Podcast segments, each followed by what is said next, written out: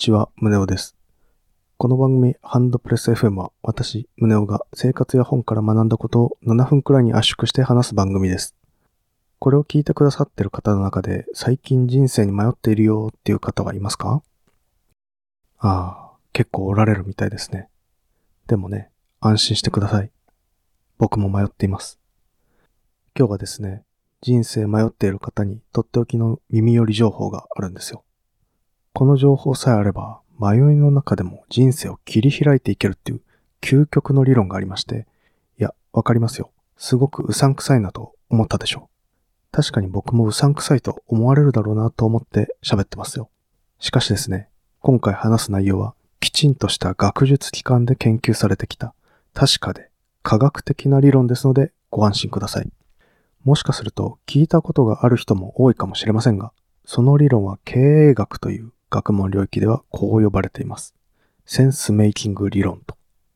センスメイキング理論はカール・ワイクという世界的な組織心理学者が提唱した理論です。ざっくりどんな内容か説明すると、人間は心の底から腹落ちしていると、未来を切り開けるということを言っている理論なんです。ん？つまりはどういうことなの？という話をここから順を追って説明しますね。まず僕がこれを知ったのは世界標準の経営理論という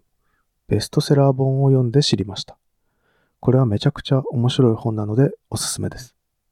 この本は経営学、そして経済学、心理学、社会学の領域でこれは間違いないぞというマジで間違いない経営理論だけを32個に選び抜き、すごくわかりやすく説明した本です。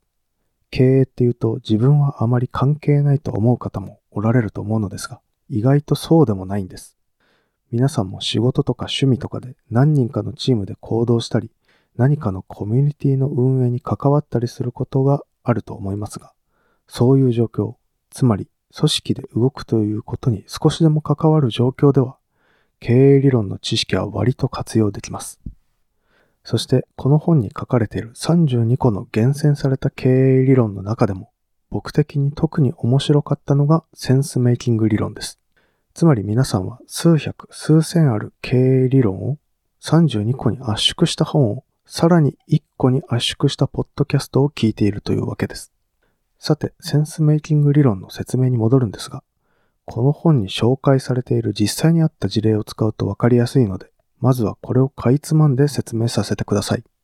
ある時、ハンガリー軍の偵察部隊がアルプス山脈の雪山で吹雪にあって遭難しました。彼らはテントの中で、マジやべえ、どうしようと死を覚悟していました。その時、偶然隊員の一人がポケットの中から山の地図を見つけるんです。そしてみんな、よっしゃ、この地図通りに下山すれば帰れるぞという感じでテントを出て下山することを決断するんですね。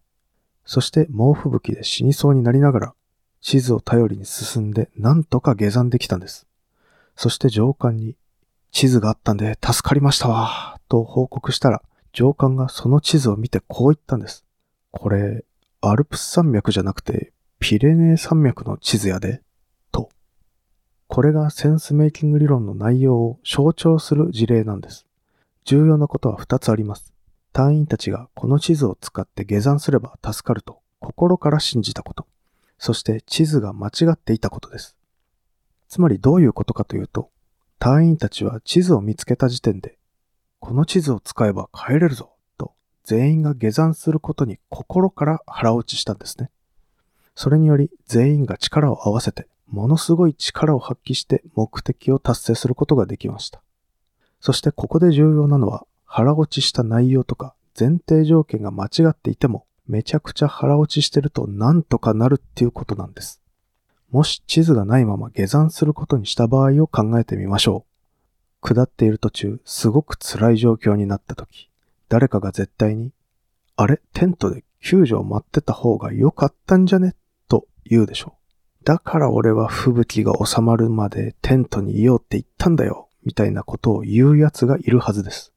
自分たちが歩いている道が正しくないかもしれないという不安があるから、みんなの心に迷いが生じるわけですね。こうなると厳しい局面を乗り切れません。地図が間違っていたのになぜ降りれたかというと、状況に応じてみんなが心を一つにして、危機的な状況を乗り越えようと足並みを揃えて必死で行動したからなんです。ここを乗り切れば絶対下山できると、全員が完全に信じていたからなんですね。そもそも状況っていうのはどんどん変化してしまいますよね。プロジェクトとかで最初に立てた計画とか、最後の方には原型をとどめていないのはあるあるだと思います。最初に立てた計画が間違っているとか、前提条件が違うとか、そんなに重要じゃなくて、全員がある一つの目的に完全に足並み揃えて真剣に考え行動している方が重要だっていうことなんです。そういう統一感のある感じになっていたら何か変なことになっているなと気づいた瞬間に全員で素早く軌道修正できるんです。いわばたくさんの魚が集まって大きい魚のように見せることで助かった睡眠みたいな感じです。全員が目的と手段を腹落ちして自分たちの方向性が正しいと信じることで客観的にはありえないようなことが起こせる。そんな未来を切り開ける力が人間や組織には備わっているんだ。と、これがセンスメイキング理論のざっくりとした説明になります。じゃあですよ。じゃあどうすれば心の迷いを打ち払ってセンスメイキングできるのかということなんですが、この本に書かれているのはストーリーテリングが大事だということなんです。さっき話した事例で言うと、誰かがこの地図を使って下山すれば助かるというストーリーを全員に信じ込ませたから降りれたということでした。この信じ込ませる能力、みんなが納得できるよう説明できる能力がストーリーテリングと呼ばれる能力です。組織を束ねるリーダーにはこれが求められるということなんですね。しかもこれが面白いのはさっき言ったようにストーリーが最悪間違っていても全然いいっていうことなんです。大事なのは自分やみんなが足並み揃えて腹落ちして進むことなので、ストーリーが仮に間違っていても説得力さえあれば価値があるんです。例えば YouTube、いろんな解説動画がありますよね。この家電が一番いいとか、こういう投資方法がいいみたいなやつです。でも、それをもしめちゃくちゃプロが見たら、全然ちげえよみたいになる動画もいっぱいあると思うんです。オリラジあっちゃんとか、ひろゆきとか、メンタリスト大悟とか、すごく説明がうまくて説得力があるけど、その分野のプロってわけじゃないので、コメントとかで詳しい人が指摘とかして炎上しているのをたまに見かけますよね。でもセンスメイキング理論によれば内容がもし間違っててもすごい説得力があれば価値があるはずなんですよ。動画の言う通りにして失敗しても最初の一歩を踏み出させたならその後いろいろ頑張って成功するかもしれませんから。最初の一歩を踏み出さなかったら失敗することも成功することもできません。しかもこの情報型の時代、何を信じたらいいかみんなが迷う時代ではセンスメイキングの重要性はもっと上がるはずです。昔は情報が少なくてテレビで誰々が言ってたとか、偉い人の本に書いてあったとか、すぐ何かを信じられました。でも今はステルスマーケティングとか広告とかプロモーションとかもうたくさんあって何を信じたらいいか分かりにくい時代になっています。だから多くの人が誰か信用できる人に導いてほしいと思っています。そしてそういうニーズに応えているのはその道に詳しい専門家よりもストーリーテリング力の高いインフルエンサーみたいな人たちなんですね。なんせストーリーテリング力が高くないと誰も見てくれない。誰も聞いてくれないわけです。じゃあどうしたらストーリーテリング力を高めて組織をまとめたりたくさんの人に初めの一歩を踏み出してもらえるのかという話なんですが、これまずは自分に対してセンスメイキングできる力を身につけないと他の人を腹落ちさせるなんて不可能だと思うんですよ。だからまずは自分、自分を信じ込ませる。自分を腹落ちさせることを練習するのがいいと思うんですね。ここで突然ですが、僕の昔話をさせてください。僕は前の会社に退職届を出し、有給休暇を消化している間、毎日ベッドの上でゴロゴロしてたんですね。スーパーで特売の寿司パックとビールを買ってきて、アニメを見ながらそれを流し込む毎日でした。でもある日、せっかく長い休みなんだから何かにチャレンジしてと思いました。そこで当時兵庫県の西宮市に住んでたんですが、そこから大阪まで歩こうと思ったんです。何時間かかるかわからないけど、とりあえず大阪まで歩こうと。そして即座にセンスメイキングして最初の一歩を踏み出したんです。